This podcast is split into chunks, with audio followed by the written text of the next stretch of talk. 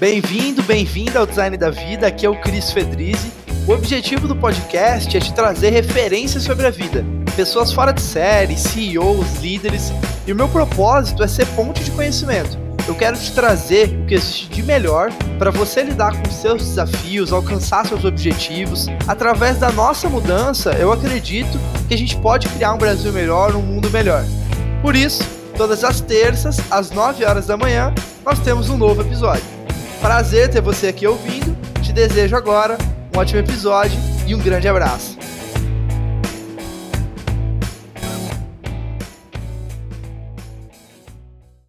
Fala pessoal, Cris Fedrizzi aqui do Design da Vida. Estou muito feliz de receber esse rapaz, Alex Bretas, que é escritor, palestrante e arquiteto de aprendizagem autodirigida é uma das principais referências nesse tema, né, de aprendizagem autodirigida, a gente vai falar um pouquinho, e também sobre aprendizado ao longo da vida, né, o famoso lifelong learning, talvez você já tenha ouvido. Ele já escreveu diversos livros nessa área, palestrou no TEDx e várias outras é, instituições aí fora do país e no Brasil. Ele também é colunista do O Futuro das Coisas e membro de algumas instituições bem interessantes. Então, é, a rede internacional Agile Learning Center, que é aprendizagem ágil, né, bem, um assunto bem curioso também. É, da Aliança de Ecoversidades, depois ele me corrige se eu falei errado, mas eu acho que está certo. E da Aliança Internacional pela Educação Autodirigida. Mas, sem mais delongas, vou passar para ele com a seguinte pergunta. E aí, fora as nomenclaturas, como que você se define? Muito boa pergunta. Primeiro, Cris, obrigado pelo convite. Estou super feliz de estar aqui com você. A gente está vivendo boas aventuras no mall, né? Nesse momento. E acho que fora os rótulos profissionais clássicos, eu me defino como um bom mineiro, 31 anos, e muito feliz pelo que eu consegui já construir em termos de um trabalho que é significativo para mim, que eu tenho tesão de fazer e que é fruto dos meus próprios processos de aprendizagem.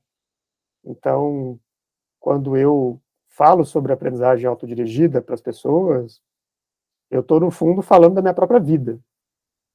Quando eu era pequeno, eu adorava aprender. Só que eu não curtia muito aprender as coisas que estavam na escola. Até ia bem nas provas. Minha mãe era professora de matemática, então eu era bem cobrado para isso.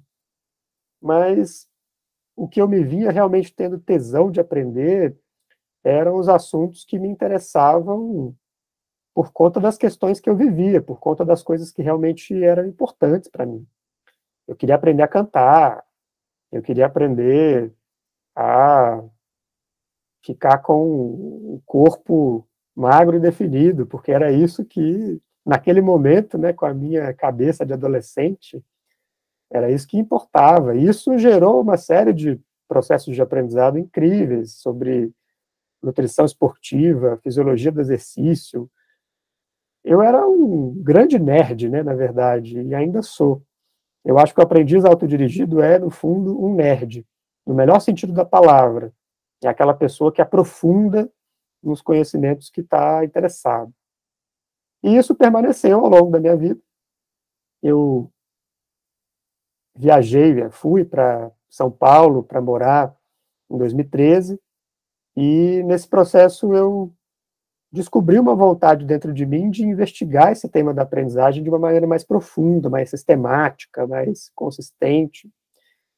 E aí eu fiz um processo que eu batizei junto de outras pessoas de doutorado informal, e isso me levou a fazer uma investigação sobre esse tema, me levou a algumas descobertas interessantes, e inclusive ao termo aprendizagem autodirigida, que já é um termo utilizado em pesquisas sobre educação no mundo já há muitos anos, mas que é um termo que eu me apropriei porque eu entendi que é dessa forma que eu gostaria de posicionar o aprendizado.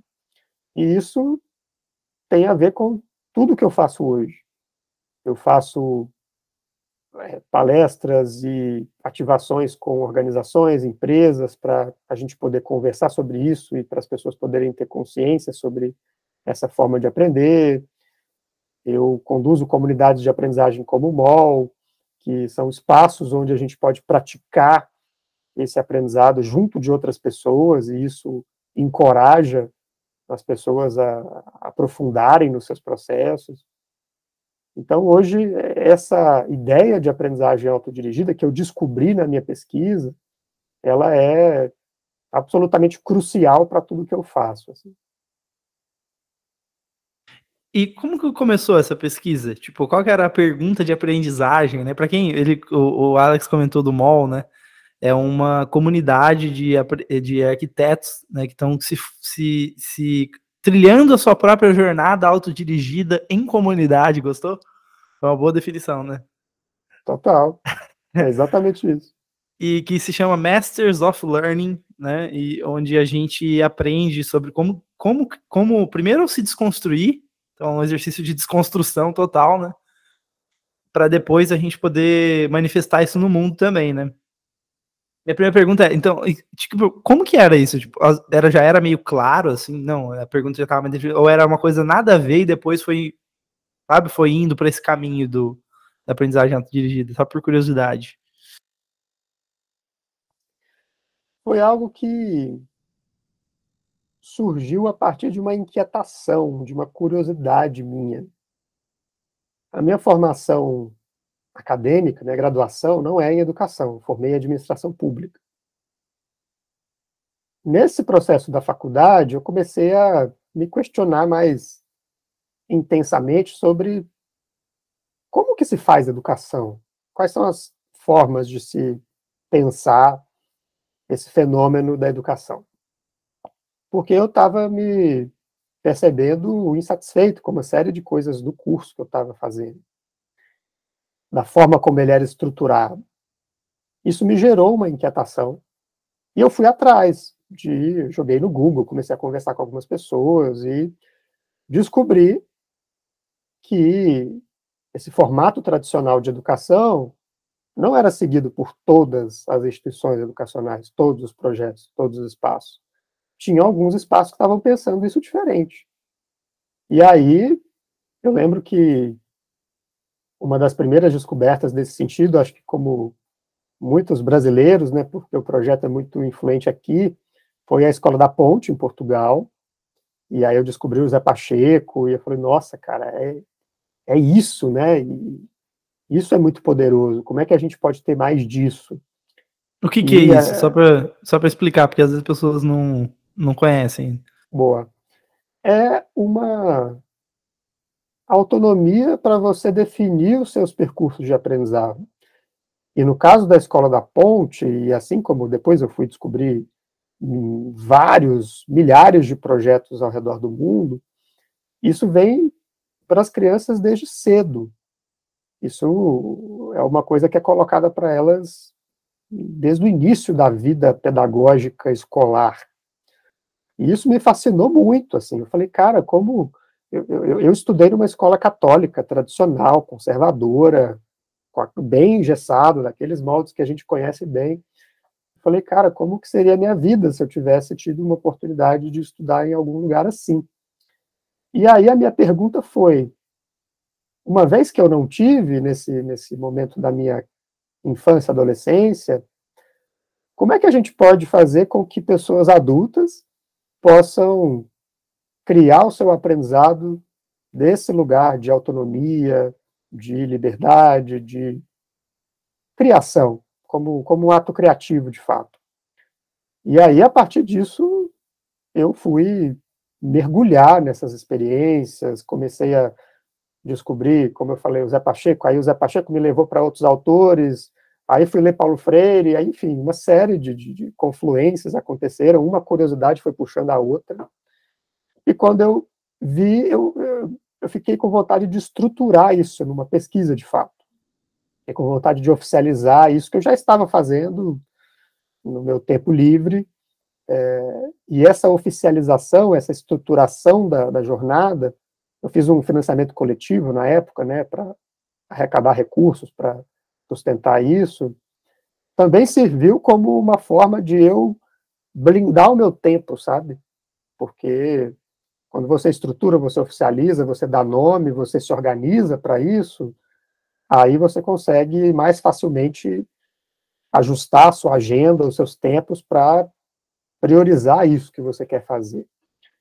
E nesse momento da minha jornada foi importante, assim, porque eu, eu queria escrever um livro, né? O meu objetivo nesse processo, um dos, né, era escrever um livro com os resultados da, da minha investigação.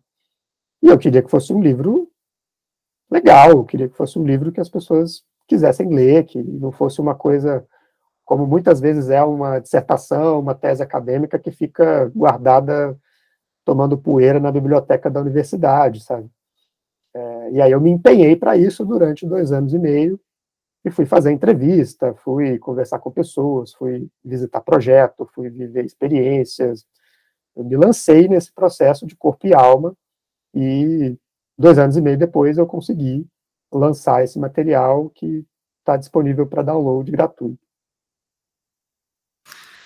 É, vamos, deixa eu explorar um pouquinho a questão da vida, porque assim, é, o que eu estou aprendendo no mall, por exemplo, e com as pessoas também, é que é uma nova forma de viver a vida, assim.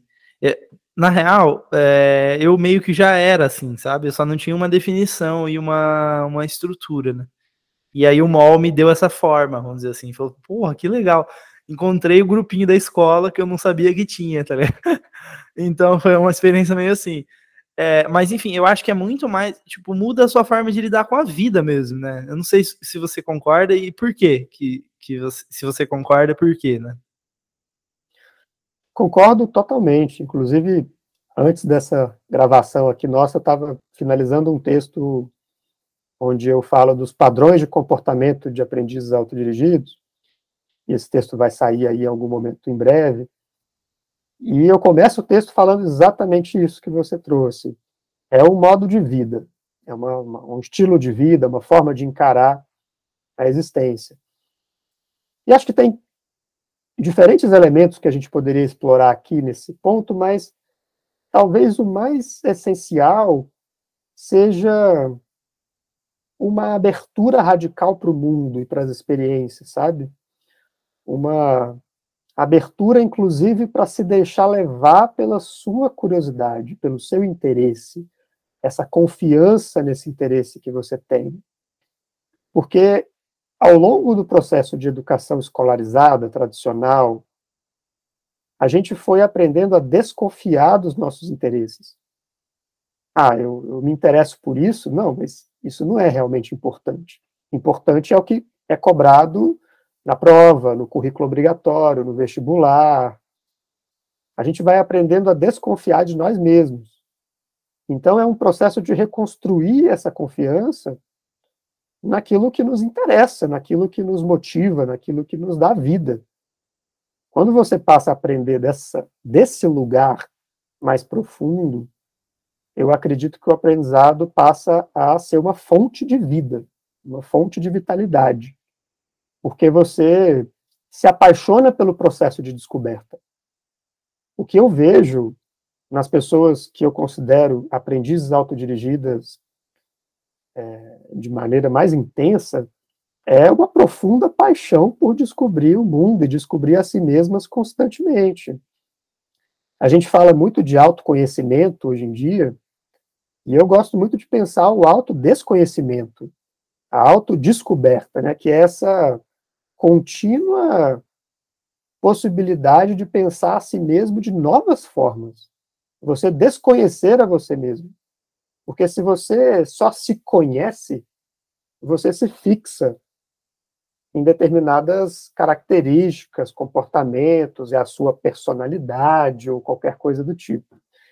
Eu quero mais é me desconhecer, eu quero mais é descobrir quais Alex ainda não se manifestaram e que estão com vontade de se manifestar, sabe? Eu acho que a vida é encarada pelo aprendiz autodirigido como esse manancial de oportunidades de descoberta.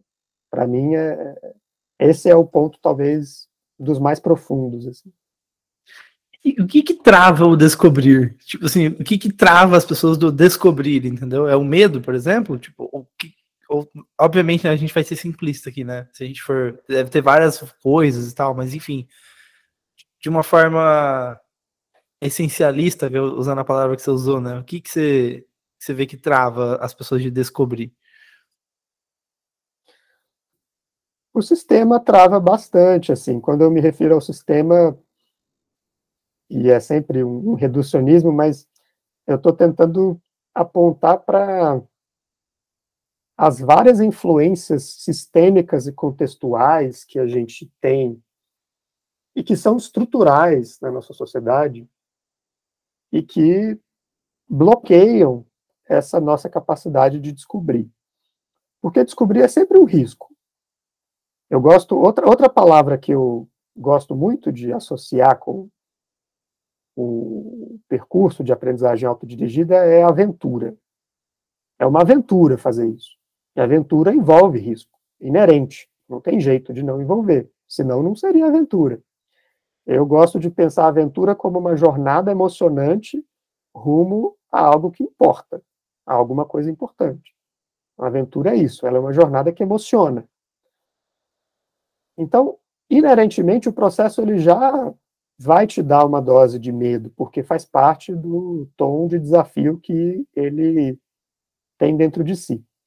Mas, quando a gente vive essa influência sistêmica que vem das crenças escolarizantes, que vem do modelo educacional escolar, mas não só dele, porque também vem da família, também vem de como que a gente se estrutura como sociedade, também vem da religião, também vem de vários lugares. Não é só do modelo educacional escolarizado. Quando a gente vai sofrendo essas influências, a gente vai ficando engessado, porque a gente vai acreditando quase que existe só uma forma de viver a vida.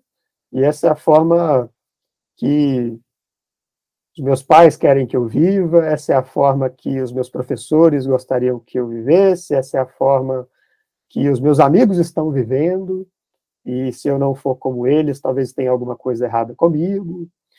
É, essa é a forma que o sistema te obrigou a viver. E se desvencilhar disso é difícil. Tem uma metáfora do Yaakov Hetch, que é um educador israelense, que ele diz sobre a corda bamba e o abismo. E ele fala que a vida da sociedade ocidental pode ser entendida como um monte de gente tentando andar sobre uma corda bamba é, em cima de um abismo. E essa corda bamba, ela tem vários marcos no meio do caminho, né? Ela tem, assim, é, aprender a ler na idade certa, tem fazer o vestibular e passar para uma universidade de prestígio, tem você casar e ter filhos, você ter uma carreira de sucesso numa empresa, sabe, todos esses grandes marcos assim que juntos eles dão vida para essa existência normal, essa existência mediana, essa existência esperada. Você desafiar isso é mais difícil ainda do que já seria, porque a gente sofre essas influências do nosso meio o tempo inteiro. Então, para a gente arriscar ser autêntico, né, para a gente arriscar sair desse lugar comum, isso requer uma boa dose de coragem. E, como é, e, e uma forma de facilitar esse processo, e aí essa é a base da minha investigação atual, é a gente se vincular em comunidades de pessoas que estão fazendo o mesmo porque fazer isso sozinho é difícil pra caramba. Mas quando você está dentro de um mall, quando você está dentro de um espaço onde você percebe que outras pessoas também estão arriscando dar esse passo, também estão arriscando a sair da corda bamba e a sair gritando por aí, como o Yakov diz, ah, não, não tem abismo coisa nenhuma. Essa história de abismo é mentira. A gente pode criar caminho para onde a gente quiser. Quando a gente está em comunidade, a gente ganha coragem para a gente criar esses caminhos de uma maneira muito mais autêntica. É, então, eu acho que essa é a, a, a via das mais potentes que a gente pode ter hoje para a gente aprender de maneira autodirigida em comunidade, porque aí a gente se inspira uns com os outros, a gente se ajuda, a gente se apoia, e aí fica mais fácil romper com essa influência do sistema que obriga a gente a viver uma vida que não é realmente a vida que a gente queria escolher para a gente mesmo. Uau, caraca, Tipo, é, é como se fosse uma. Eu fiz uma pergunta, veio uma tromba d'água, tá ligado? Da cachoeira. Tipo assim. Mas, enfim, explorando isso, cara, eu adoro esses assuntos, assim, tipo, eu passo horas escrevendo sobre isso e refletindo, e o design da vida é, um, é, é essa, vem daí, entendeu? Aí minha pergunta é sobre o sistema. Vamos falar do sistema, mas parece uma palavra meio, mas assim, eu entendi. É basicamente, não é, não é no sentido de como se tivesse alguém ali, uma pessoa que coordena, tipo, não é isso, tá é, são várias influências Exato. e vários poderes rolando, poderes eu falo forças, né, e tal. Beleza, aí qual é a sua relação hoje, como foi a sua ressignificação, vamos dizer assim, com o sistema? É uma pergunta meio é, ampla, mas talvez não tanto, que assim, e aí, sabe? Tipo, e a partir, a partir do sistema, tipo, como se relacionar com ele? Porque assim, eu preciso ter renda, tipo, eu preciso vender, eu preciso, e eu sei que você já passou por um, algumas jornadas, né, de ressignificar, de tentar entender, e eu acho, e eu comprei o mall, né, eu, eu do, e foi de uma forma muito autêntica, tipo, um marketing muito genuíno, e uma coisa muito legal que gera conexão, e, enfim, que, que hoje traz o seu sustento, não só isso, né? Eu sei que tem outros projetos e várias coisas, mas enfim, como foi isso para você e quais são algumas, sei lá, conclusões assim que você que funcionou para você, vamos dizer assim? Acho que esse é um tema assim, a primeira coisa que é importante eu dizer é que é um dilema que está longe de ser resolvido na minha vida. E acho que você vai lembrar que no lançamento do MOL essa turma agora, eu escrevi um texto expondo as minhas vísceras, né, contando as coisas mais vulneráveis que estavam passando no meu coração, do tipo, cara, tô vendendo um curso caro e é, tô me chicoteando aqui porque eu sei que tem um monte de gente que não vai conseguir pagar esse valor. Tipo, quem sou eu na fila do pão, sabe? Será que eu sou aquilo que eu mais temia, né? Será que eu sou um capitalista escroto? É, essa, é, esses dilemas eles permanecem comigo e eu acho que isso também é uma característica do aprendiz autodirigido. Tem coisas que não são para ser resolvidas, solucionadas, tem coisas que são dilemas, questões que você vai lidar com elas. Uma vez você vai lidar de um jeito, outra vez você vai lidar de outro, você vai testar uma hipótese aqui, você vai criar um protótipo ali. E é isso, porque a vida, se a gente soubesse, soubesse o mistério da vida, já tinha dado game over, né? A gente está aqui para viver esse mistério. É, mas sim, eu acho que eu cheguei a alguns caminhos assim que me me ajudam a me localizar nesse dilema hoje. É, eu entendo que a gente precisa dialogar com o sistema, a gente precisa dialogar com as instituições. No meu caso, né, como eu falo muito de educação, eu preciso dialogar com as escolas, eu preciso dialogar com a universidade, com o meio acadêmico, eu preciso dialogar com as empresas no sentido da educação corporativa, né, do que é feito em termos de educação profissional. Todos esses ambientes, eles têm os seus conservadorismos, as suas as suas questões assim das mais é, difíceis de lidar para mim no sentido de, de alguém que está com muita vontade, com muita pressa para que a gente adote logo essa ideia da aprendizagem autodirigida em comunidade, porque eu entendo que isso é uma forma muito mais interessante de se aprender. Não é fácil fazer esse diálogo, mas eu, eu fui aprendendo ao longo do tempo que é necessário. Algumas pessoas vão querer, alguns inovadores, pessoas que criam inovações, vão querer estar dentro do sistema de alguma forma. E isso tem prós e contras, né? Isso vai fazer talvez que o seu processo de inovação seja mais lento, mais gradual, mas ao mesmo tempo pode te fazer impactar muito mais gente, pode fazer a escala do, do que você cria ser muito mais ampla. É, tem alguns inovadores, que eu acho que é mais o meu caso hoje, que preferem correr por fora. E aí o meu diálogo com o sistema é pontual. Eu vou numa organização e eu faço um processo, eu dou uma palestra, eu vou numa escola, eu faço uma roda de conversa com educadores, no máximo eu faço uma imersão, alguma coisa assim. Mas eu entro, faço o que eu quero fazer e saio. Isso é uma forma que eu encontrei na minha vida hoje. Eu sei que isso também tem muita dose de privilégio, né, que eu tive acesso, é, mas é uma forma que eu encontrei hoje de manter a minha sanidade mental.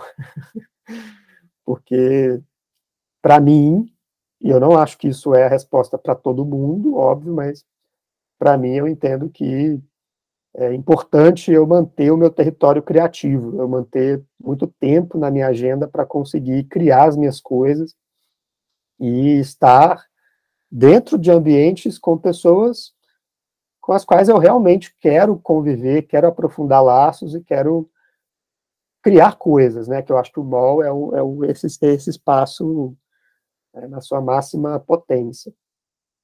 Então, acho que esse diálogo é importante, mas conservando essa possibilidade de autonomia. E com relação à grana, com relação a, a sustento financeiro, é bem o que você trouxe, assim, eu, eu, eu, eu sempre quis ter, desde que eu comecei a trabalhar com educação, eu sempre quis poder ter renda, me sustentar financeiramente dos meus projetos autorais, desde o início. Aí tem uma longa história. Em 2015 eu comecei a me envolver com o One College, que é uma organização americana, a gente criou junto com alguns amigos aqui no Brasil alguns projetos, é, alguns programas de Gap Year, e logo depois eu criei a Multiversidade, foi aí que eu conheci o Conrado, que você também conhece.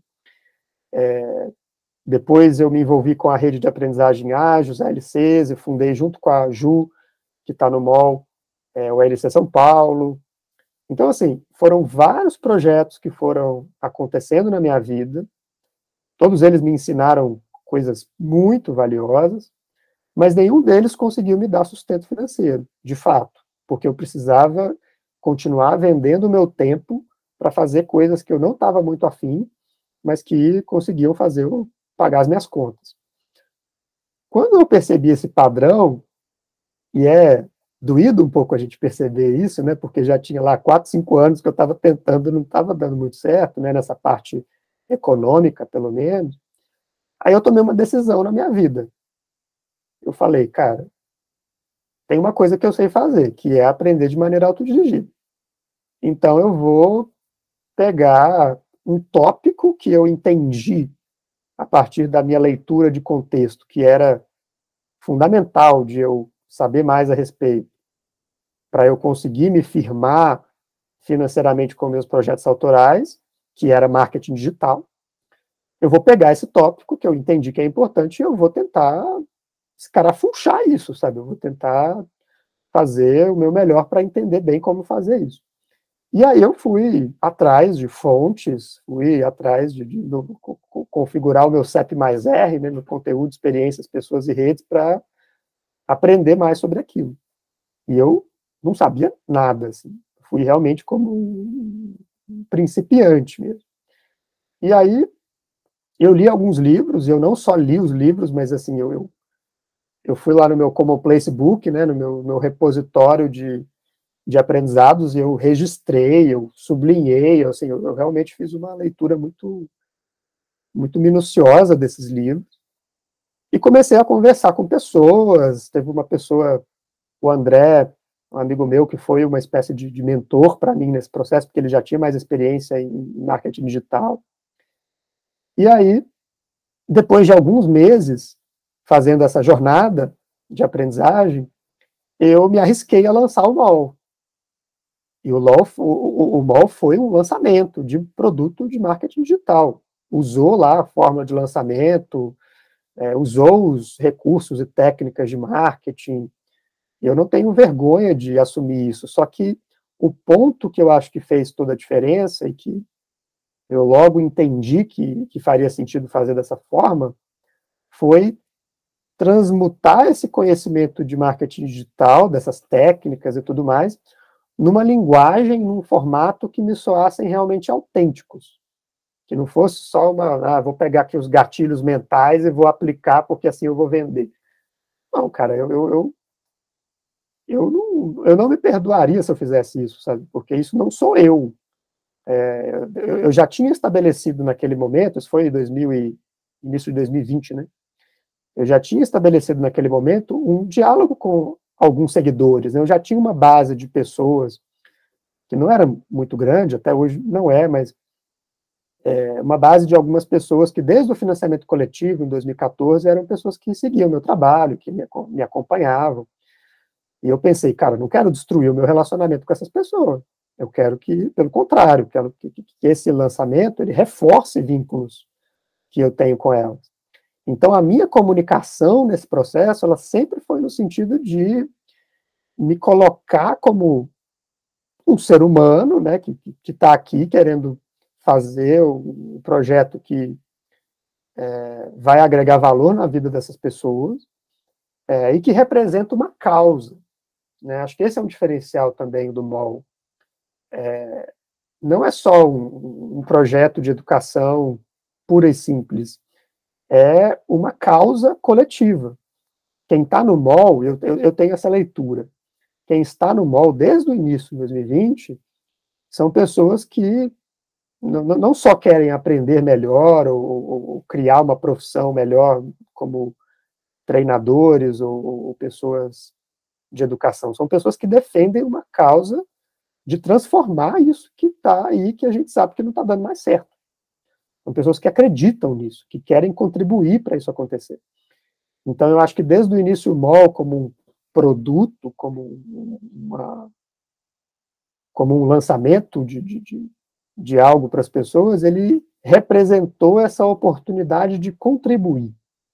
Sabe, você vem para cá porque você quer aprender isso e você quer contribuir para uma causa. E você quer se sentir parte de um coletivo que também está fazendo isso. E, cara, isso é isso não tem preço, sabe? Isso, você encontrar um conjunto, uma comunidade de pessoas com as quais você se sente pertencente e que estão acreditando e olhando para algo muito semelhante a você e que te encorajam a ser alguém que você se orgulha, não tem preço, cara. Isso não tem, não tem, tem como precificar isso, entendeu? É, e eu acho que é isso que eu vendo, é isso que eu oportunizo as pessoas a, a fazer. O, o, conteúdo, você sabe disso, você está no mall, o conteúdo não é o prato principal. E eu deixo isso claro. Tem o conteúdo, tem a, a, as sugestões, os convites, né, como eu falo, mas o prato principal são as relações, as experiências, o, o afeto que a gente troca nesse processo, né, é o, é o se afetar junto, isso eu acho que realmente transforma as pessoas, eu acho que isso não tem, não tem preço que paga. Cara, então, é, deixa eu explorar um pouco esse negócio da causa, assim. É, ontem, a gente tá gravando hoje numa terça-feira aqui, ontem teve um encontro do MOL, foi muito impactante para mim, eu, eu, ainda, tipo, eu deixei anotado para eu voltar a refletir sobre o que aconteceu ontem, porque Ontem, no primeiro momento, a gente conversou com um rapaz que se chama Hermes, né? E tem alguns projetos sociais e tal. Enfim, não vou entrar aqui agora, mas assim, foi muito impactante a história de vida dele, os aprendizados e tal. E ele falou uma coisa que me chamou muita atenção, que a comunicação, que é a parte da venda, vamos dizer assim, do marketing e da comunicação, vem por último. E tipo assim, tem umas três etapas antes, tá ligado? E que geralmente as empresas que eu vi, convivi e tal, já vai direto na comunicação. Tipo assim, nem tem o produto. Ela nem é aquilo, mas ela já tá, tipo, comunicando, entendeu? Porque ela precisa, sei lá, é, parecer ou vender, ou enfim, antes mesmo de ter. Ou antes mesmo de ser, entendeu? E daí ele falou uma coisa que eu fiquei muito provocado, mas eu ainda não consegui encontrar essa resposta, sabe? Eu, é porque, assim, hoje se você entrar no Instagram, qualquer rede social, você tem que navegar, filtrar, curar ao máximo para você encontrar o que realmente é, tipo assim. E, e, cara, e ele falou assim: e primeiro parte da revelação, né? Tipo, aquela visão, aquela aflição, aquilo que surge de dentro, entendeu? E aí depois, quer ver? Eu tenho até anotado aqui, só para não falar, para gente, para eu conseguir passar para a galera. Então, assim, primeiro vem da revelação, né? Dessa visão de alguma coisa que você está sentindo ou você viu dentro de você. E aí depois você se inspira por aquilo, né? Aí você fala, puta, cara, isso aqui é, é massa pra caramba. Então, eu imagino que foi mais ou menos isso, né? Tipo, a aprendizagem, porra, velho, isso tem que ter, tipo, por que não existe, sabe? Surge desse lugar, né? Inspirado. Aí ele falou, depois eu tô ativado. Eu achei isso muito massa, que cara, tipo, eu tô, eu tô vivo, né? Basicamente, para fazer isso acontecer. Eu tô pronto para fazer isso acontecer, né? E você ativa as pessoas também. Eu entendi ele, ele falando essa parte da ativação nesses dois sentidos. Eu me ativo no sentido de eu começo a agir nessa direção, e eu também começo a fazer ativações com quem está ao meu redor. Hum. Não sei se, se, se, Sim, se você entendeu dessa forma, mas eu, eu, eu, peguei o que ele falou desse, desse lugar, assim, porque aí você vai, tipo, preparando o terreno, sabe? Ah, boa. Gostei. Faz sentido, faz sentido. E aí, só depois a comunicação, que aí é para geral, né? Que é tipo assim, aí é divulgar mesmo, tipo. E Cara, vou entrar num assunto meio sensível, assim. Na verdade, não é sensível, mas é, é, enfim, são reflexões internas minhas há muito, há muito tempo. Eu acho que a gente tá carente de espírito, sabe? Tipo, a minha sensação, assim, é, a gente é muito. Assim, eu, eu, falo a gente, né? Se você, eu falo, é, se você ficar um tempo na rede social, assim, principalmente, é um bom lugar para você ver que. que e eu fico me questionando muito, sabe, sobre as virtudes do ser humano e o que, que de fato nos torna humano, né? E, enfim, te ouvir falar da causa e do jeito de se comunicar autêntico, me parece muito desse lugar do tipo do espírito, entendeu? De alguma coisa que é uma e uma e algo maior assim, sabe? E pode pode se chamar de virtudes, por exemplo, algum ideal que você está perseguindo, sei lá. Tem alguma coisa a ver? Tô viajando. O que, que você acha dessa nem sei nem formular a pergunta direito. Cara, eu acho que tem sim, tem, tem muito a ver com isso, sim. Porque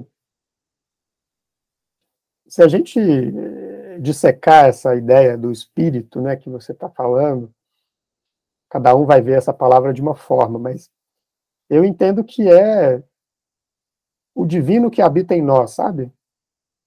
E, esse divino que habita em nós, eu entendo que é essa a, a chama que aparece quando a gente se permite buscar o nosso interesse, quando a gente se permite uh, se encantar por algum aprendizado, quando a gente se inspira, né, para usar o, o, segundo ponto lá do Hermes, esse momento de inspiração a partir de qualquer dado da nossa realidade. Como ele falou, né, eu posso usar o choro de uma criança como uma fonte de inspiração. Eu posso usar um jovem usando droga como uma fonte de inspiração. É isso, né? É muito simples e ao mesmo tempo é muito profundo. Você se deixa afetar. E aí, esse é o ponto. Eu estou pensando enquanto eu falo, mas esse é um ponto interessante para olhar para essa questão do espírito, porque a gente ficou anestesiado nesse lugar do afeto. E aí é essa carência de espírito que você está falando, sabe? É, porque o sistema e a gente mesmo interagindo com esse sistema o tempo todo, a gente vai criando casca, sabe?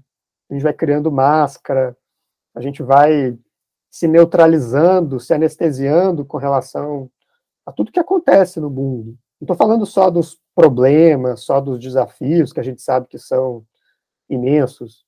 Estou falando também dos encantamentos, estou falando das contemplações, estou falando das partes também bonitas da vida. E todo o processo de aprendizagem autodirigido que eu conheço parte de um afeto, parte de alguma coisa que te moveu de certa forma, sabe? É o, o Jorge Larossa, que é um, um pedagogo espanhol, ele tem uma definição de experiência muito famosa e muito interessante, que é a experiência não é o que acontece, não é o que toca, não é o que passa. A experiência é o que te acontece, é o que te toca, é o que te passa. A experiência é, o que te afeta. E é, e é esse o ponto onde eu acho que a gente está carente. A gente está carente de experiências que nos afetem no nível que a gente é, se permita esse movimento em direção a construir alguma coisa com isso. Porque a, a, a, afetação é o primeiro passo, né? Aí tem um paralelo muito grande com o que o Hermes trouxe. A partir daí, você precisa se permitir construir alguma coisa. E essa construção, ela leva tempo. Geralmente, ela leva tempo. Não é de uma hora para outra. Eu acho que a gente está num, num ambiente social, também ecoando a sua leitura sobre ele, é que a gente também está vivendo uma era onde parece que o, o, o, sucesso é muito imediato, assim, muito imediatista, sabe? A gente vive na era dos likes, né? Então, se você posta alguma coisa num bomba, você já fica, porra, mas sacanagem, as pessoas não querem me ouvir, eu realmente não presto para isso, é, vou fazer outra coisa. Cara, é um processo, sabe? Demanda tempo, demanda dedicação, demanda. E talvez você nunca vai é, chegar num estágio dos mega influenciadores ou produtores de conteúdo ou pessoas famosas e ultra reconhecidas, né? Mas esse não é o ponto, entendeu? Esse não é a, não é a questão. Eu nunca pensei ou desejei ter centenas de milhares de seguidores, fazer o meu trabalho chegar todas as pessoas do planeta. Cara, eu quero que meu trabalho chegue nas pessoas que estão interessadas nele e que estão a fim de serem companhias ao longo desse percurso, sabe? Eu escrevo a newsletter, né? A newsletter é o lugar onde eu mais me expresso assim nas redes. Eu acabo republicando, repostando em outras redes sociais, mas a newsletter é meu, meu espaço de expressão principal assim do cotidiano. E às vezes as pessoas me escrevem assim, de vez em quando me respondem, olha, achei muito legal esse post, obrigado e tal. E eu sempre respondo para as pessoas falando obrigado por ser companhia nesse percurso. Porque eu vejo as pessoas que me leem como companhias. E isso é tudo que eu quero, sabe? Não precisa de ser muita gente. Eu, eu, se algumas pessoas estão ali junto comigo, é, podendo me validar, me legitimar, me reconhecer, num lugar de, poxa, é, eu, eu escuto o que você está dizendo. Não preciso concordar nem discordar, só estou aqui te escutando. Isso é a, isso é tudo que a gente precisa, de certo modo, sabe? Para a gente conseguir voltar a se afetar, para a gente conseguir voltar a ter a, a consistência necessária para construir alguma coisa que realmente importa para a gente. E se a gente vai ter fama ou não, se a gente vai ganhar muito dinheiro ou não, se a gente vai acessar certas oportunidades ou não. Foda-se, sabe? Tipo, isso não é, isso não é o ponto. Uau! É... Cara, vamos lá. Isso tem a ver com os jogos que a gente joga. E talvez a maioria tá jogando um jogo chamado status social, entendeu? E é, que é um jogo também. Tipo, é total um jogo, entendeu? E uma vez eu vi que, que existem três jogos, assim, né? Tipo, existem vários outros, mas enfim, de uma forma bem simplista, tentando resumir, reduzir para entender. É... Tem, então, vou tentar trazer e aí você me fala se tem. Como você olha o jogo que você está jogando? Porque eu tenho muita curiosidade, assim, de saber que jogo você escolheu jogar. Porque isso é uma escolha consciente, muitas, muitas vezes, outras vezes não. Mas eu imagino que talvez para você tenha sido uma decisão. Tipo, cara, não quero jogar esse jogo aqui, entendeu? E, e, e, então, assim, 80% ou 90% está jogando jogo social. Eu diria que 90% está jogando jogo social, status social. Por isso que as redes sociais dão muito certo. Né? É, enfim, aí depois os 9%, vamos dizer assim, tá jogando o jogo da virtude, que é o, o sentido de eu ser melhor que eu era ontem, assim. É, como que eu posso evoluir o meu craft, sabe? O artesão, tentando fazer um trabalho melhor, tipo, que é um pouco desse, desse sentido de poucos é, poucos bons que eu gosto, que faz sentido, sabe? Que valida o meu trabalho e que eu me vejo através da mi, do meu trabalho, né? Então talvez os 9% estão jogando o jogo da virtude. Do craft, craftsmanship, em inglês, a palavra. E 1% tá jogando o jogo da ciência, vamos dizer assim, que é o jogo contra a natureza, tipo, que é assim, é descobrir coisas da natureza, entender a natureza e tal, que é um jogo bem raro, assim, de, se jogar, porque muitas vezes a pessoa vai passar anos estudando a molécula do não sei o que lá e não vai descobrir nada, tá ligado? Então, tipo, é um jogo muito difícil. É, mas que alguns escolhem jogar, né? Dentre esses jogos, você consegue se ver em algum ou, ou, ou qual outro, assim, que você. E por que, que você decidiu deixar de jogar um para jogar o outro, entendeu? Acho que eu desisti de jogar o jogo do status social já desde muito cedo na escola, inclusive, porque eu sofri muito bullying na escola. É, eu não era uma pessoa, não era um, uma criança e um adolescente adequados o suficiente para aquele contexto. E, obviamente, outros colegas sofreram muito mais do que eu, mas eu tenho marcas profundas assim de, de bullying nesse, nesse, nesse momento, porque eu era nerd demais, eu era dentuço demais, eu, eu, usei aparelho muito tempo e eu tinha um problema de dentição muito severo. Eu era gordinho demais, eu era sardento demais, enfim, uma série de, de questões que são perfeitamente aceitáveis, mas que para aquele contexto ali a gente sabe que pode ser muito opressor, né? É, então acho que eu desisti de jogar esse jogo do status social quando eu comecei a perceber isso. É, o jogo da virtude, eu acho que ele pode ter algumas virtudes, ele pode ter algumas coisas interessantes nele, mas eu também já desisti de jogar ele, cara, porque eu não me cobro para ser virtuoso, eu não me cobro para ser uma pessoa, sabe, é, perfeita não é nem a palavra, é, é, antes disso até, uma pessoa coerente, uma pessoa, sabe assim, é, eu tenho algumas questões com essa ideia de coerência, porque eu acho que seres humanos, por definição, são incoerentes. A gente tem desejos conflitantes entre si. A gente tem necessidades que não dá para perseguir todas. Você vai ter que fazer escolhas, você vai ter em alguns momentos você vai perseguir alguma coisa, em outros momentos você vai deixar de perseguir, em alguns momentos você vai ter conflitos internos, você não vai ficar confuso, você não vai saber qual caminho é melhor, é, você vai ter dualidades.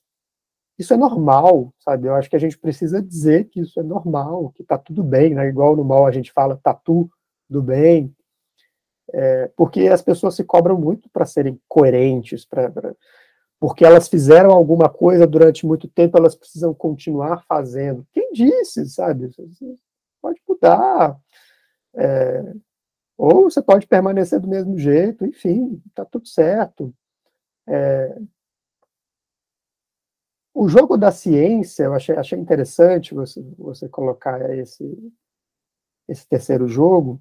Eu acho que eu jogo ele sim, mas não é o único que eu jogo. Já já eu chego nas outras possibilidades, mas eu acho que eu jogo o jogo da ciência sim, no sentido de eu compreendo o que eu faço com a minha pesquisa sobre aprendizagem autodirigida, sobre as comunidades, sobre as maneiras pelas quais a gente pode promover isso para proporcionar essa experiência para outras pessoas. Eu entendo que isso é uma ciência, isso é um, é um processo de descoberta, isso é um processo de construção de conhecimento. Pode não ser um processo acadêmico, científico no sentido estrito, né? mas eu acho que é um, uma forma de se fazer ciência, de se ter, né, de, de trazer ciência para coisas que podem ser inventadas. Para mim, a ciência é um processo de invenção. Tem aquela frase do Manuel de Barros, né? Tudo que eu não invento é falso. E eu gosto de pensar nessa perspectiva, né? A gente cria a nossa realidade, a gente inventa a nossa realidade. E, e, quando a gente encara a vida dessa forma, é gostoso, porque a gente começa a brincar com a vida, a gente começa a brincar de criar, brincar de inventar. E esse é o jogo, até eh, se, se eu pudesse contribuir com um quarto jogo, eu acho que eu jogaria esse jogo de brincar de novos modos de existência, sabe? Esse jogo de me experimentar de formas diferentes, esse jogo de cultivar uma vida interessante. Tem uma outra frase do Conrado Caligares, né, um psicanalista, é, eu não lembro exatamente a redação da frase, mas é algo do tipo: eu não quero levar uma vida feliz, eu quero ter uma vida interessante. E é muito legal quando ele opõe felicidade a algo interessante, a uma vida interessante, né? Porque eu acho que quando ele cria essa oposição nessa frase, ele está fazendo uma recusa para esse ideal de felicidade muito colorido e, e, e, e falso, né, na, em última instância, que é essa ideia de que a gente pode ser feliz o tempo todo, que se você atingir certas coisas na vida e programar a sua vida de uma certa maneira, ah, então beleza, você alcançou o ideal de felicidade. Cara, boa sorte com isso, se você achar que isso é possível, sabe? Então, nesse outro sentido, eu acho que a vida interessante que o Caligares fala, para mim, é uma vida onde eu posso me encantar pelas coisas, onde eu posso me permitir me apaixonar pelos meus processos de aprendizado, onde eu posso me permitir me apaixonar pelos meus amigos, onde eu posso me permitir me apaixonar pelas pessoas que eu convivo, pelas situações que me ocorrem, sabe, das mais pequeninas até as mais grandiosas. E quando você vai cultivando esse olhar fresco para as suas situações de vida, isso eu acho que é o, o segredo para você conseguir levar uma vida interessante. É você se permitir se encantar com o mundo, se encantar, se afetar, é, estranhar sua realidade, propor novas possibilidades para você viver e para as outras pessoas ao redor também poderem viver. Isso é, é, é um jogo que eu gosto muito de jogar, sabe? O jogo da criança, vamos chamar. Uh, é isso. Porque, cara, eu, eu, eu tava pensando, assim, nos últimos dias, né? Eu tive que tomar algumas decisões bem difíceis, assim, que te testam. Tipo assim, te testam no sentido assim, cara, e aí? Você acredita realmente no que você está falando? Tipo, você valoriza isso que você está dizendo, sabe? E aí você tem que escolher. E, e daí uma coisa que foi muito presente para mim sobre a vida interessante, adorei essa ideia da vida interessante, porque eu me fiz, eu tava conversando com a namorada, assim, e aí a gente tava falando sobre Tipo, ah, o que vai ser no futuro, né? Quem você quer ser no futuro? E tem, e tem um pouco disso na sociedade. Tipo, tem que saber o plano de 10 anos, tá ligado? Tipo assim. Aí fala, porra, Aquelas sofri... perguntas de, de, de, coach de propósito, né? Onde você Isso. se vê a X tempo? Eu não tenho a mínima ideia. então, tipo assim, e eu me sofri muito, cara, com isso. Qual é o meu propósito e, e que, como eu me vejo daqui 10 anos, que eu tenho que ter um plano. Pense em décadas e viva no presente. Sabe aqueles discursos? Aí, cara, uma vez um cara me ouvi alguém falando, não lembro, uma mulher, um homem, não lembro agora quem que era. Mas falou assim: Cara, você não precisa saber. Tipo assim, imagina um, um filme. Que chato se você soubesse o final do filme. Porra, que coisa chata, tá ligado? O que você precisa saber é qual é a próxima cena, tipo, qual é o próximo capítulo que você quer escrever. Puta, velho, isso me deu uma clareza de vida, tipo. E aí volta pra vida interessante. Tipo, qual o próximo capítulo que você quer, é, você quer escrever? Porra, uma vida interessante. O que, que significa um próximo capítulo interessante? E para mim, cara, é, tem o seguinte sentido: muito esse negócio da criança, mas no sentido de ser divertido. Tá ligado? Eu cheguei, eu cheguei nesse valor, assim, de diversão. Porque, cara, se for divertido, tipo, a diversão ela traz tudo, tá ligado? O que, o que, o que, eu, o que eu, pelo menos, gostaria de viver, sabe? E você tá bem, você tá, tipo, com pessoas que você gosta, a diversão, ela meio que engloba várias coisas, sabe? Acho que além da diversão, ou caminhando junto com ela, eu entendo que tem uma dimensão que é a do significado. É você viver uma vida significativa, sabe? E o significado, ele por definição, ele é subjetivo. Ele parte de dentro para fora. Por isso que acontece a mesma situação, o mesmo fato para pessoas diferentes, e as pessoas dão significados muito diferentes para o mesmo fato. Por isso que é de dentro para fora. E aí eu acho que existe uma arte, faz parte para mim desse jogo da criança e que, e que tem esse elemento do interessante, do divertido, faz parte desse processo essa arte de você atribuir significados para sua experiência. E você ir colecionando esses significados, colecionando essas histórias, esses repertórios, sabe? Talvez a, a, a vida seja uma arte de você ir colecionando repertórios distintos, e isso vai te tornando cada vez mais canivete suíço, sabe? Para quando aparece uma nova situação, você poder lançar mão desses repertórios que você já viveu. Isso quem me falou foi o Claudio Tebas, que é um grande amigo e um palhaço, um escritor maravilhoso. E eu entendo que essa dimensão do significado é muito importante, sabe? Como que eu aprendo a atribuir significado é, na minha vida, nas minhas experiências de vida, de uma maneira que, quando você atribui o significado, você pode passar por qualquer coisa, das mais perversas, das mais difíceis, até as mais grandiosas e, e maravilhosas, mas você mantém a sua a sua compostura, vamos dizer assim, porque você não está atrás do da maravilhosidade, né? Você não está atrás da grandiosidade, você também não está correndo das tristezas, das chateações, dos lutos, dos atravessamentos difíceis da vida. Você não está correndo disso. Quando você atribui significado, você consegue manter uma linha de compostura perante a vida, que não é uma coisa, de, não estou dizendo de algo de, de, manter uma postura neutra ou, ou, ou desafetada, não é isso, é, mas sim de você conseguir manter uma, um certo eixo, sabe? Tem uma frase da Hannah Arendt, que eu não vou saber repetir a, a redação perfeita, mas que ela diz assim: toda dor poderá ser suportada se através dela puder ser contada uma história. Essa história, o que eu estou falando sobre significado é isso, sabe? É, e isso não vale só para dor, isso vale para qualquer situação de vida. Se você consegue contar, aprender a contar suas histórias, né, aprender a elaborar o fio dessas suas histórias, isso é aprendizado, isso é uma postura do aprendiz autodirigido.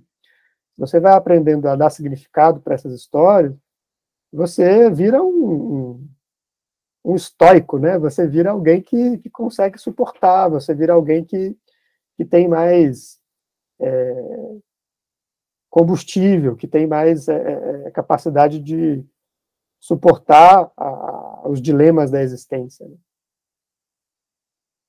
Crescer com eles, né? Eu acho que é, talvez até mais do que só ficar ali, né? Perfeito. Tipo, o significado ele te permite transcender, tipo, e além do que o desafio vira um trampolim quase, assim, tá ligado? O tamanho da dor é o tamanho do potencial, tipo assim, caraca, essa foi... Super, não, não, e, e, e não é só a dor, é perfeito o que você colocou, e não é só a dor, porque imagina só, o, o poeta, que é alguém que consegue, como ninguém, atribuir significado para as coisas, ele vê um, uma cena de um passarinho cantando e ele escreve uma coisa que transcende muito a cena. E quando alguém vai ler, vai acessar emoções e, e emergências né, para muito além daquela paisagem que inspirou o poeta. Então, o que você falou está super correto. Assim, né, é, a gente vai além da nossa experiência, consegue acessar novas coisas a partir dos significados que a gente é capaz de atribuir. Uau, Alex, obrigado. Cara, eu vou fazer uma última pergunta para a gente fechar e aí te libero. É, aproveitando os minutinhos finais. Cara, adorei. Nossa, foi maravilhoso. Tem, daria para ficar falando um tempão aqui. Te admiro muito. Tipo, eu preciso falar aqui publicamente. É, é tô lá no mall, né? Te acompanho e tal, mas enfim, é inspirador, assim. É, foi, é, é sabe aquela coisa de que a gente é, só da gente existir, a gente impacta a vida das pessoas, então, e, e eu, lógico, todo mundo talvez está ouvindo, já faz isso, né, na família, em qualquer lugar, mas enfim, de, deixar aqui que a sua existência é, me abre um caminho de possibilidades, entendeu? Então, agradeço, tenho muita gratidão aí. E, cara, uma última pergunta, e aí depois já pode fechar, falar onde que as pessoas te acham e outras coisas, mas que, assim, que é uma coisa mais prática mesmo. Eu queria deixar, sabe, com uma referência, vamos dizer assim. É... Que práticas que você tem, assim? Pode comentar algumas, não precisa ser todas, né? No seu dia a dia que te, te ajudam, assim, a viver melhor, a... Então, por exemplo, a gente falou de arte agora. Será que tem um momento, sei lá, que você se expressa e todo sábado de manhã você para e escreve, sei lá, entendeu? Enfim, queria conhecer algumas aí das suas práticas e é isso. Muito bom. Agradeço super pelo convite, estou feliz e honrado de estar aqui. Acho que o papo fluiu super bem. Você tinha me brifado para a gente falar sobre coisas práticas, a gente foi para o significado da existência. Então, não sei se eu segui o briefing, mas tudo bem. É isso. Não nada do briefing, né? Tipo assim, o, mas... a, a, as perguntas pulam todas, tá ligado? ah, mas os bons papos, eles são carregados de serendipidade mesmo, então acho que está tudo certo. É... Cara, é... eu não tenho grandes segredos assim em termos de práticas que eu aplico na minha vida. Eu sou uma pessoa muito simples com relação a isso. Eu odeio pensar nesses métodos complicados, sabe? E, e quando a gente fala de estilo de vida, produtividade, e etc. Parece que você tem que virar um super-homem, sabe? Parece que tem que fazer a rotina matinal, que vai acordar às 5 horas da manhã, aí você vai meditar por meia hora, você vai malhar mais uma hora e meia, depois você... Calma, cara, sabe? Tipo, eu gosto muito do um passinho de cada vez. Sei lá, se você nunca meditou e quer meditar, começa respirando um minuto. E respira, respira durante um minuto durante duas semanas, todo dia. Aí depois você aumenta para três, dois, sei lá, sabe? Porque a gente desaprendeu a, a construir consistência nos nossos hábitos, né? Porque a gente acha, ah, então agora eu vou aprender a meditar, vou meditar uma hora. Pô, não vai, cara, sabe? E, to, e tá tudo bem. A coisa é progressiva, né? É... Mas, assim, o que eu posso comentar é, eu gosto muito de escrever, isso é a minha forma de expressão principal no mundo, né? É, e eu acho que escrever pode ser legal para todo mundo que tem vontade de escrever, sabe? Isso é importante de se notar, porque às vezes com a escrita em especial eu vejo que tem uma uma sabe uma panaceia assim no sentido de nova você precisa escrever escrever é muito importante porque senão você e aí vem acoplado a essa questão da escrita a produção de conteúdo. Se você quer ter uma influência, você tem que fazer. Não tem que nada. Mas, para mim, me, me abre um campo de entendimento sobre mim mesmo e eu acho super gostoso, assim, uma atividade criativa para mim que eu acho gostosa, ter uma rotina de escrever algumas vezes por semana. E eu adoro publicar isso. Eu, eu, eu escrevo e publico, escrevo e publico, escrevo e publico. Eu não tenho uma pretensão, uma preocupação com o meu texto ser impecável. Meu texto eu escrevo e eu quero botar para fora e talvez assim, se aquilo continuar na minha mente e, ser promissor de alguma forma, aí eu vou ampliar aquele texto, eu vou fazer uma versão 2.0, eu vou revisar, sabe? Mas é um processo iterativo, assim, você vai de um, um pulinho, depois o outro, depois o outro, sem a pretensão de ter uma, uma grande sacada e se dedicar muito para uma coisa só. Mas escrever é uma coisa que eu gosto muito. É, eu tento tirar momentos e reservar momentos parrudos assim no meu dia, na minha semana, para ter um contato de solitude intencional, sabe? Eu gosto muito de ficar sozinho. E isso é algo que eu tento blindar na minha agenda, no meu cronograma. Porque quando eu estou sozinho, eu consigo me expressar de uma maneira que talvez com outras pessoas, e às vezes é, você não precisa nem estar interagindo com a pessoa diretamente, mas o simples fato de você habitar aquele mesmo ambiente pode ser limitador em algum nível com relação ao que você vai fazer ou o que você não vai fazer, porque a gente é muito influenciado pelos contextos e pelas pessoas com as quais a gente convive. Então, muitas vezes eu separo momentos para estar sozinho. Vou dar um, um, exemplo disso, que pode parecer ser meio doido para algumas pessoas, mas eu fiz aniversário agora em maio e eu me dei de presente uma viagem que eu agendei para setembro, que eu vou estar mais tranquilo. E vai ser uma viagem de uma semana que eu vou para um trailer, para uma cabaninha, no meio do mato, no interior de Minas. Eu vou ficar uma semana desconectado de Wi-Fi, de 3G, de computador, de contatos com, sabe, com Deus e o mundo. É, eu vou focar aquele tempo para mim e é um lugar que tem muita natureza, então eu quero poder me conectar com aquele ambiente de uma maneira que vai requerer uma desconexão das outras fontes digitais e etc. Então, isso é, é, é você desenhar intencionalmente um contexto para você viver, no caso, essa uma semana isolado, e que vai te trazer reverberações, vai te trazer coisas que eu nem sei o que, vai acontecer nessa semana, não tenho a mínima ideia. Não sei se eu vou ficar lendo, se eu vou ficar sem fazer nada, se eu vou ficar tendo é, diálogos, monólogos, né, e, e, pensamentos, mas a questão é justamente essa, né, é, é, é você planejar um contexto, uma situação que é deliberadamente pensada para você não saber o que vai acontecer você se abrir para isso. É porque a gente pensa muito nas metas, nos objetivos, né? A gente quer traçar um caminho para sair do ponto A e chegar no ponto B. Mas, cara, as coisas mais grandiosas, as que realmente valem a pena, você não sabe qual é o ponto B. Você tem que se lançar na jornada, sabe? Você tem que se lançar no, no, no processo de descoberta. É, então eu gosto muito de pensar isso, e tem forma de você fazer isso no, no cotidiano, que é esse exemplo, não, cara, vou planejar alguns dias para ficar só comigo, vou planejar uma, uma, viagem de solitude intencional.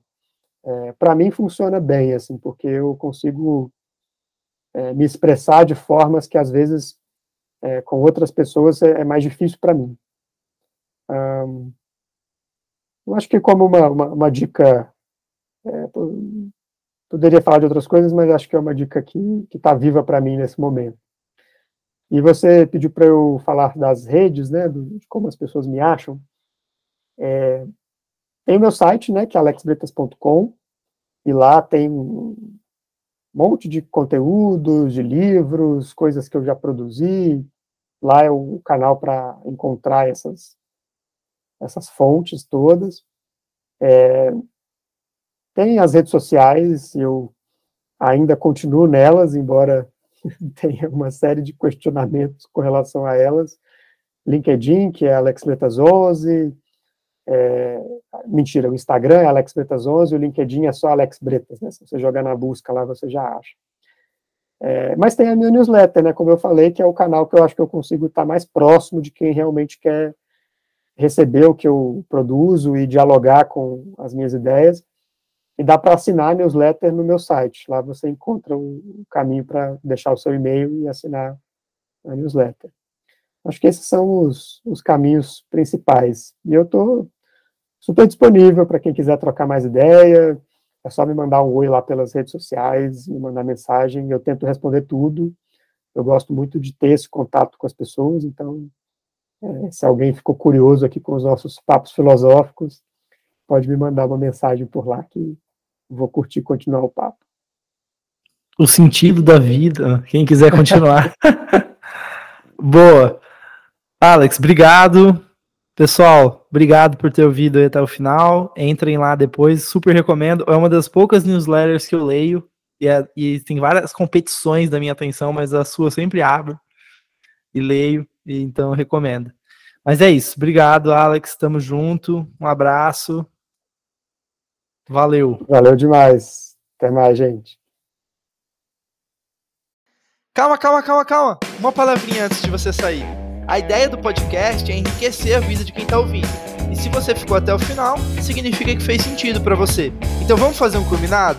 Clique em compartilhar, copie o link do episódio, abre o seu WhatsApp agora, compartilha com os três amigos, é que são pessoas que também podem se beneficiar ouvindo dessa conversa que você ouviu agora.